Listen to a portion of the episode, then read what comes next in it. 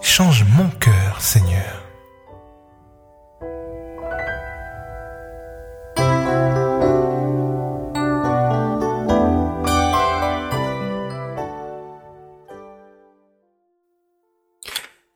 Je dis donc, marchez selon l'esprit, et vous n'accomplirez pas les désirs de la chair.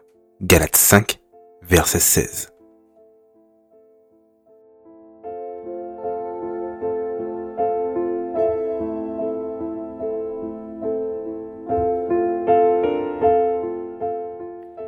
Bonjour à trois amis auditeurs et bienvenue pour cette nouvelle méditation. Nous continuerons à parler du Saint-Esprit. Et la méditation d'aujourd'hui sera extraite de Pas à pas vers un réveil spirituel de Helmut Obel. Dans nos précédentes méditations, nous avons vu l'importance de passer du temps avec Dieu, à méditer sa parole tous les jours, dans un seul objectif, afin de pouvoir rester connecté avec Dieu, qui nous envoie son esprit et que nous marchions par l'esprit. Je ne sais pas pour vous, mais il y a un texte qui m'a travaillé pendant un certain temps, que je n'arrivais pas vraiment à comprendre. Lorsque Jésus s'adresse à la femme samaritaine, avez-vous remarqué ce qu'il lui dit à propos de l'adoration? Il lui dit, dans Jean 4, verset 23, Mais l'heure vient où elle est, et elle est déjà venue, où les vrais adorateurs adoreront le Père en esprit et en vérité, car ce sont là les adorateurs que le Père demande. Et la question que je me suis posée est, que signifie adorer en esprit et en vérité? Adorer en esprit signifie adorer consciemment, mais aussi adorer en étant rempli du Saint-Esprit. D'où l'importance de le réclamer chaque jour. Adorer en vérité signifie se soumettre pleinement à Jésus-Christ, qui est la vérité, car il dit, je suis la vérité. Dans Jean 14, verset 6, grâce à Jésus, en nous, nous vivons en accord avec la parole de Dieu et sa loi, car il dit, c'est ta parole qui est la vérité. Jean 17, verset 17. C'est donc cela vivre selon l'esprit. A contrario, notre tendance même voudrait que nous marchions selon la chair. Alors aujourd'hui, soyons très concrets. Que signifie marcher selon la chair? Et comment savoir si moi, David, je marche selon la chair Alors ce matin, nous verrons quelques pistes Point numéro 1. Le chrétien charnel n'est pas sauvé. Et nous trouvons cela dans Romains 8, versets 6 à 8, Apocalypse 3, verset 16. En point numéro 2, l'amour agapé de Dieu n'est pas en lui. Il ne possède que son amour humain. Ensuite, la force du péché en lui n'est pas brisée. Galates 5, verset 16. Il n'est pas puissamment fortifié selon la richesse de sa gloire. La gloire de Dieu, bien sûr. Éphésiens 3, verset 16. On le remarque aussi car Jésus ne vit pas en lui. 1 Jean 3, verset 24. Il n'a pas la force nécessaire pour témoigner de Jésus. Acte 1, verset 8. Un chrétien charnel marche d'une manière toute humaine, ce qui provoque facilement des rivalités et des tensions. 1 Corinthiens 3, verset 3. Il risque d'avoir du mal à accepter une exhortation. Sa vie de prière peut être appauvrie. Et pour finir, pour pardonner ne pas entretenir de rancune, il ne possède que ses capacités humaines. Autrement dit, c'est compliqué. En effet, le chrétien charnel agit en partie comme l'homme naturel. Paul dit qu'il se comporte d'une manière toute humaine. 1 Corinthiens 3, verset 3. Mais cependant, ces actions ressemblent en partie à celles de l'homme spirituel, même s'il les réalise uniquement avec ses forces et ses propres capacités. Le chrétien spirituel vit dans la plénitude de Dieu, afin que selon les richesses de sa gloire, il vous donne d'être fortifié en puissance par son esprit.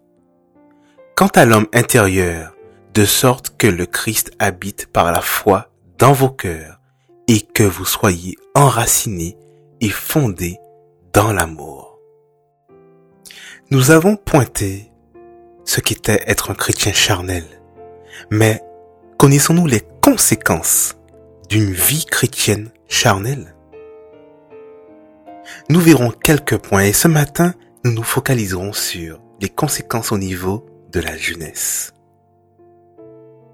Un style de vie charnel conduit à un christianisme libéral. Bien intentionné, certes, mais ignorant. Nous essayons d'accomplir ce que nous sommes incapables de faire et puis nous cherchons un exutoire.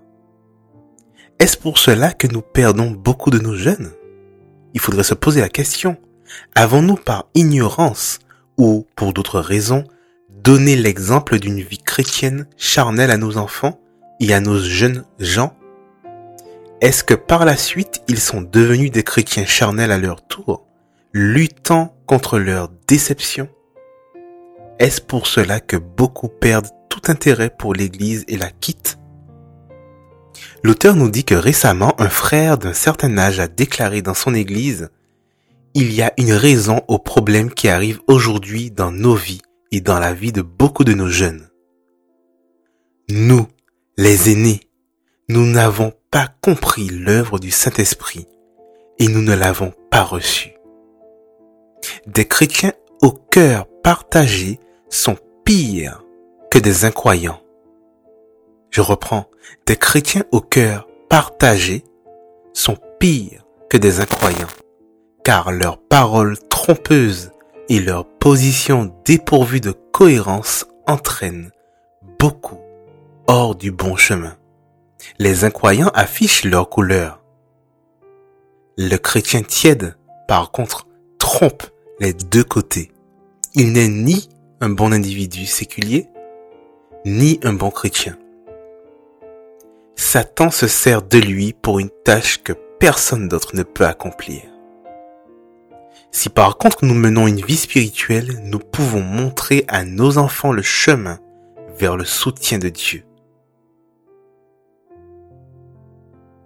Imaginez combien merveilleux peuvent être les enfants de parents spirituels, des, des jeunes qui se soumettent à Jésus-Christ chaque jour et qui prient pour le Saint-Esprit. Personnellement, j'ai l'intime conviction qu'il n'est pas trop tard. Il n'est pas trop tard pour une remise en question. Il n'est pas trop tard pour se remettre en question. Quel exemple ai-je donné? Quel exemple vais-je donner? Demandons à Dieu de nous aider dans cette réflexion afin que son Église puisse aller dans la bonne direction et que les plus jeunes ceux qui sont plus jeunes que nous, peut-être des enfants, peut-être des ados, peut-être des jeunes adultes, puissent voir en nous un exemple de vie, un modèle de vie, de vie par l'esprit et non par la chair. Puisse-t-il en être ainsi. Amen.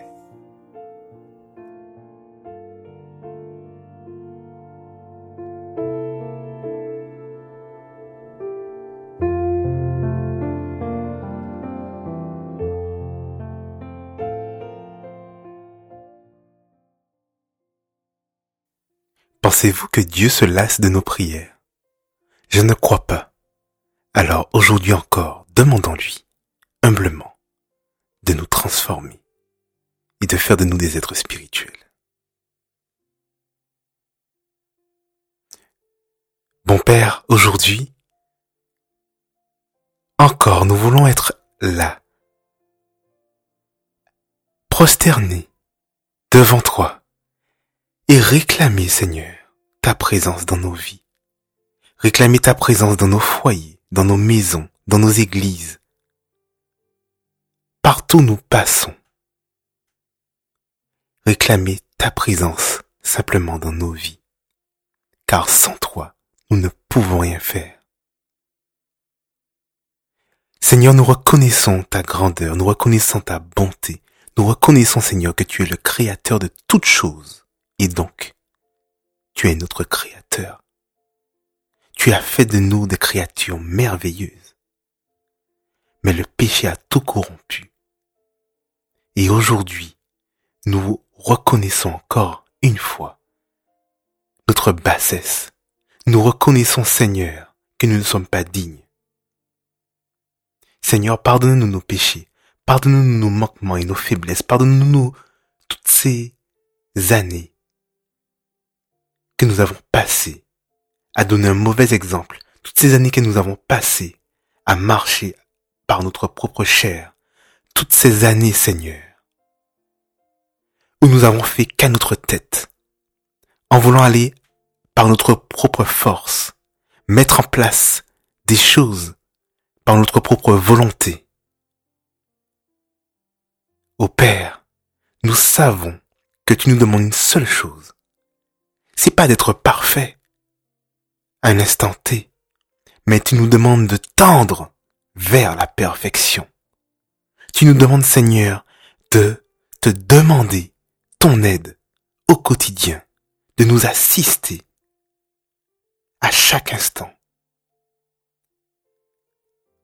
En d'autres termes, tu nous demandes d'arrêter de lutter par notre propre force, de nous laisser simplement guider par toi, par ton esprit. Et c'est ce que nous te réclamons aujourd'hui. Père, nous t'en supplions, change nos cœurs et transforme-nous. Montre-nous la voie, car ce que nous désirons, c'est de marcher par l'Esprit. Que toute notre vie soit transformée par toi, que nos paroles soient transformées par toi, et qu'ainsi nos faits, nos gestes et tout ce qui s'ensuit soient transformés à salut. C'est notre prière et nous te prions, non pas que nous soyons dignes, mais dans le nom de Jésus et pour la gloire de ton Seigneur. C'était Change mon cœur Seigneur, votre méditation quotidienne tous les jours 8h30, 19h et tout de suite en replay.